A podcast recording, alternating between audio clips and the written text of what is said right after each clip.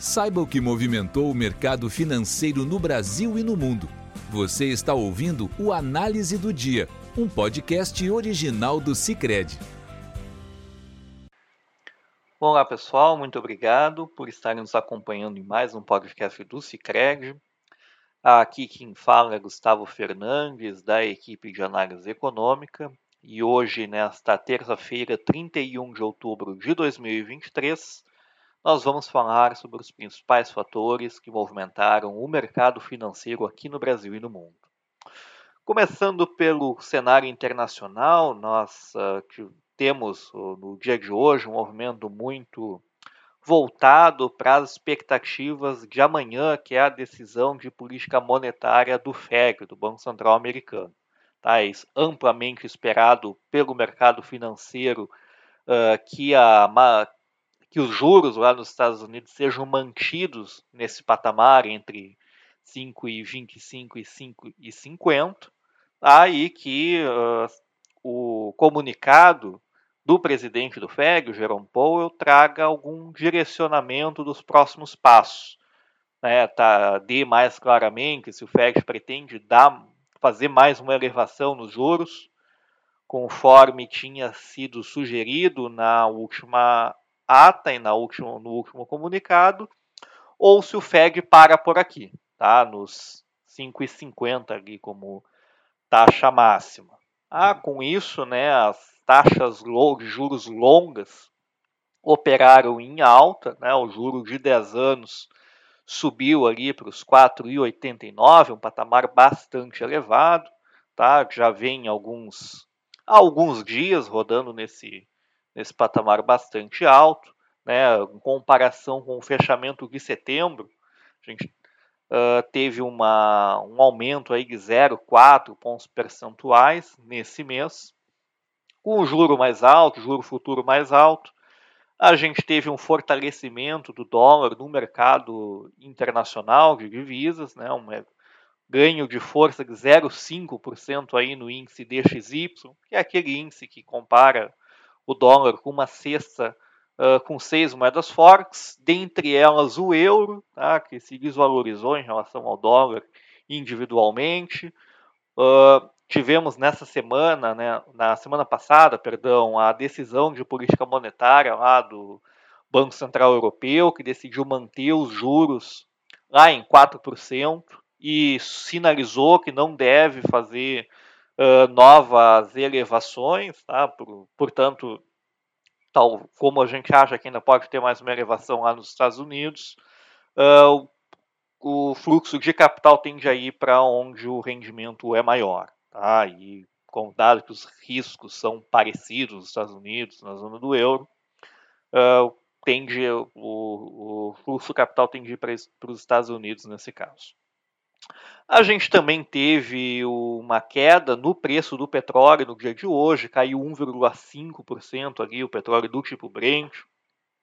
Foi muito impactado pela, pelos dados da China. Na, no, na, na madrugada de hoje, tivemos a divulgação do PMI industrial, aquele índice de gerente de compra, né, que dá um termômetro de como a atividade está funcionando, esse PMI industrial ele registrou uma contração na economia nesse setor industrial chinês, né, visto que ele veio abaixo dos 50 pontos.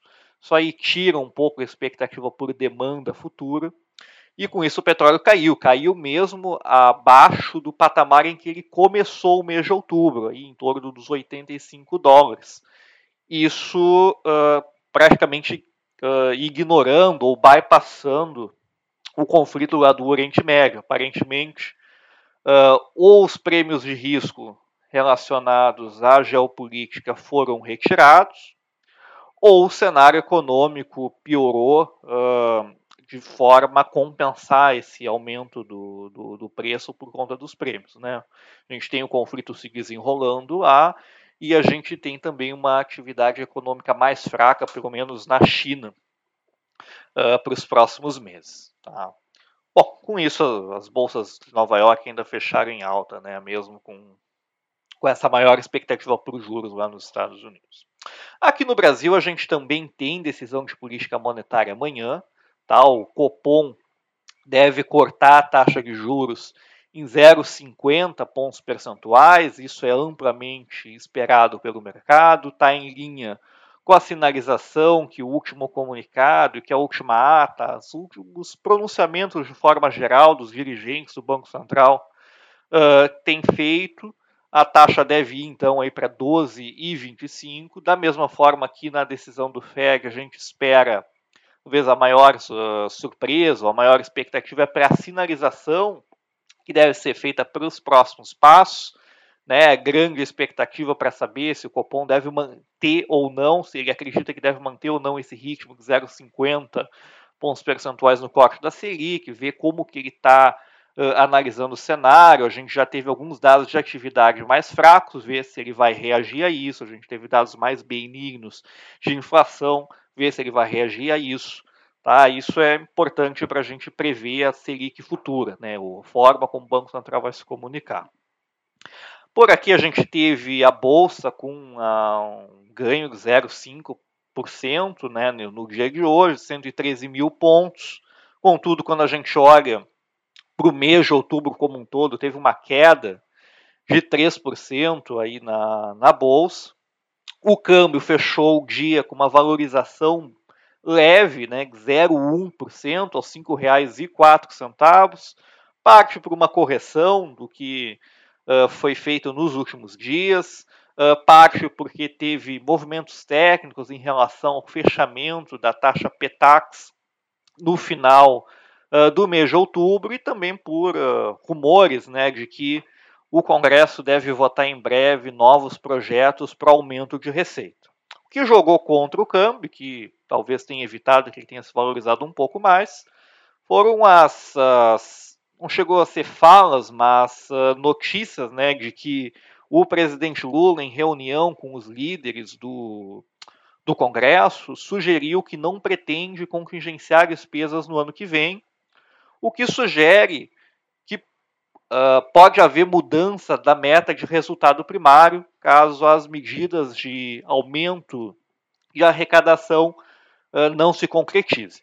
Tá? Isso deixa uma perspectiva para a política fiscal mais deteriorada, atrapalha a queda de juros, né, visto que o risco soberano tende a, a ser pressionado, e aumenta também as expectativas de inflação por conta de uh, mais gastos do governo. Tá? Diante desse, desse quadro, os juros futuros fecharam sem uma tendência clara, porque o mercado já tinha reagido muito a, a isso, né, a fala do presidente Lula na, sexta-feira, a fala do ministro Haddad uh, na, nessa segunda-feira. Então, boa parte do isso já estava no preço. Tá? A gente teve uma queda muito leve na ponta curta ali de 0,02 pontos percentuais, uma elevação leve na ponta longa, que é quando essas, esses eventos pegariam um pouco mais de 0,0 5 pontos percentuais. O DI, né, o contrato de DI para janeiro de 2029, que tende a ser muito atrelado ao que o mercado especifica como juro futuro, lá para 2029 fechou em 11,6%. Tá? Na agenda de indicadores aqui no, no Brasil, a gente teve a divulgação da taxa de desemprego referente ao mês de setembro. Tá? Ela fechou em 7,7% é o menor valor desde 2014. Tá? Mas, contudo, quando a gente dessazonaliza a série, tira os efeitos de calendário e compara com o dado que teve em agosto, tá? a gente nota uma leve elevação. Tá? De 7,7 em agosto para 7,8 em setembro, o que é um outro dado que sugere uma inflexão tá? no ciclo econômico. Né? A gente vem vendo alguns dados de atividade ali de agosto, uh, desacelerando ou com queda, a geração de vagas formais ali do, do CAGED desacelerando e agora uma leve elevação na taxa de desemprego na série sazonalizada. Por outro lado, a gente vê os salários avançando a um ritmo forte ainda, né? tanto a massa de rendimentos quanto o rendimento médio subiram 0,6% na variação mensal, que sugere que o consumo das famílias ainda deve ser uh, um componente importante agora do PIB do terceiro trimestre. Tá? Lembrando que a gente tem projetado uma desaceleração agora para o segundo semestre como um todo, e no terceiro trimestre especificamente uma queda de 0,1% tá?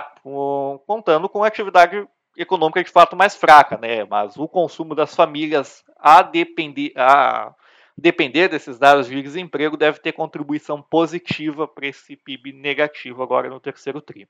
Outra coisa que chamou atenção é que o rendimento médio do, do trabalho ele ultrapassou o patamar pré-pandemia pela primeira vez desde fevereiro de 2020, tá? Passando dos 3 mil reais ali a renda média, o que também corrobora essa ideia de que o consumo das famílias deve demorar um pouco mais para desacelerar e com isso o PIB deve ter uma queda um pouco mais lenta daqui para frente, tá? Bom, com isso nós encerramos o nosso podcast de hoje. Eu agradeço pela audiência. Nós nos vemos amanhã. Você ouviu o Análise do Dia, um podcast original do Cicred. Até a próxima.